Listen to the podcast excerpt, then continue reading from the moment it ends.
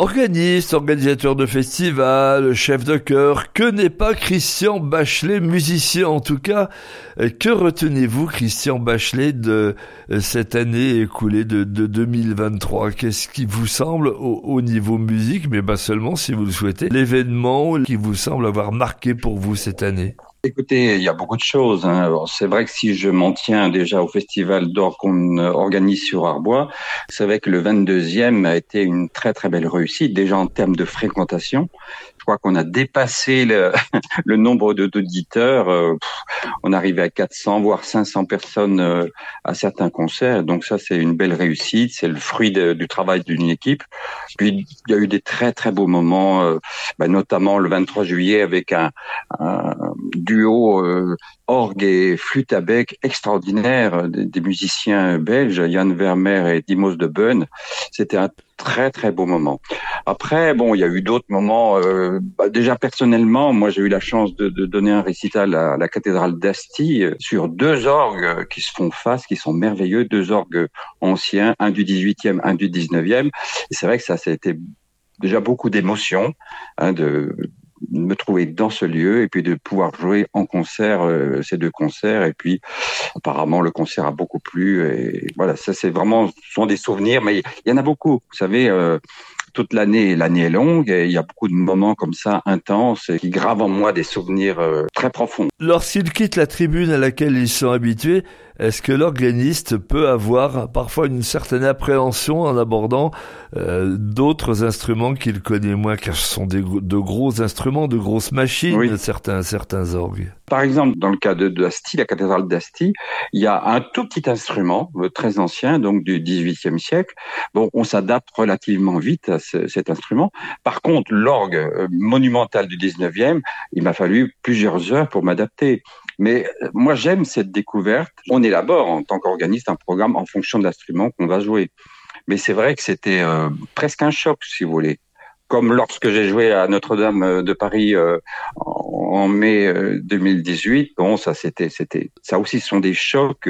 Bon, ça, ça nécessite forcément une adaptation du travail, tout simplement. Mais c'est du grand bonheur. Christian Bachelet, selon ce que vous savez de votre programme de 2024, Qu'est-ce qui vous fait envie Qu'est-ce que vous attendez de cette année?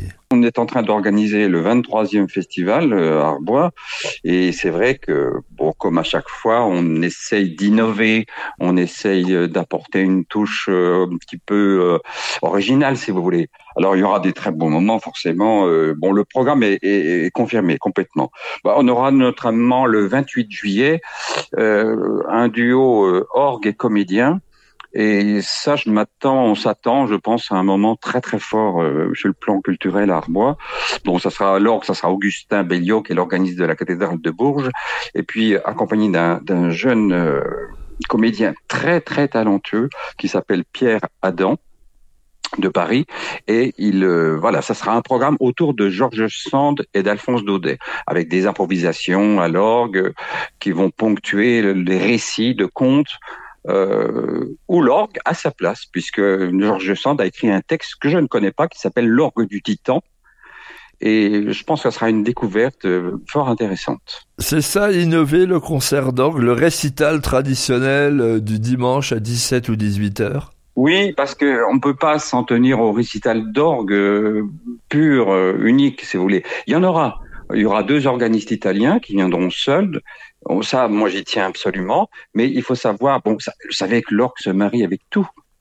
Pas n'importe quoi, mais il se marie avec tout. Il se marie avec de la, du cinéma, il se marie avec, euh, avec d'autres instruments, qui soient euh, à cordes, à vent, euh, avec la voix, forcément. On aura un chœur de Grenoble qui viendra chanter pour ouvrir le festival le, 14 juillet. Donc euh, voilà, l'orgue, c'est un instrument multifacette, si on peut dire. Si on pose la question d'une manière plus personnelle, vers l'organisme que vous êtes, est-ce qu'il y a un concert que vous allez donner, vous, personnellement, ou, ou une initiative que vous allez prendre? Et puis, on peut parler d'Opus 39 aussi. Tous les musiciens savent que l'année 2024, c'est une, c'est le centenaire de la mort de Gabriel Fauré. Donc c'est inévitable. On peut pas passer à côté de cet immense compositeur. Et notre programme euh, se terminera par le concert qu'on donnera le 20 octobre à Arbois, l'église Saint-Just. Il sera entièrement consacré à Gabriel Fauré, avec de larges extraits du Requiem, avec le cantique de Racine, les madrigals, la pavane, la messe basse pour voix de femme. Tout ça accompagné par deux amis musiciens euh, euh, excellents qui sont le pianiste Thibaut Curie et la violoncelliste euh, Juliette Tibergien. Voilà, je sens que les, choristes se sont passionnés. J'essaie en tout cas de leur faire découvrir ce musicien ou redécouvrir parce qu'on a quand même chanté déjà de forêt, forcément. Dernière question, question volontairement ouverte comme on le fait avec tous ceux qui nous rejoignent en ce début d'année sur BFC Classique.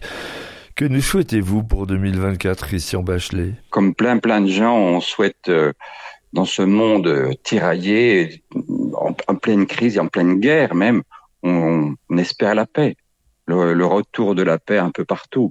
Bon, je pense par exemple à, l'Ukraine et ça me fait penser qu'on a inauguré à Arbois, suite à des travaux importants, l'ancienne salle du tribunal avec une amie violoniste ukrainienne, Tania Kavitska.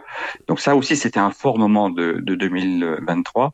Donc je pense à elle, elle est retournée de son pays, ses, ses, ses fils qui sont en pleine guerre, euh, qui sont sur le terrain. Bon, on pense à la Palestine, Israël, euh, j'ai encore plein d'autres choses, euh, certains pays en Afrique que l'Afghanistan, l'Iran, le, monde va quand même mal. Il faut garder un peu d'optimisme, mais euh, que souhaiter de mieux que la paix dans le monde?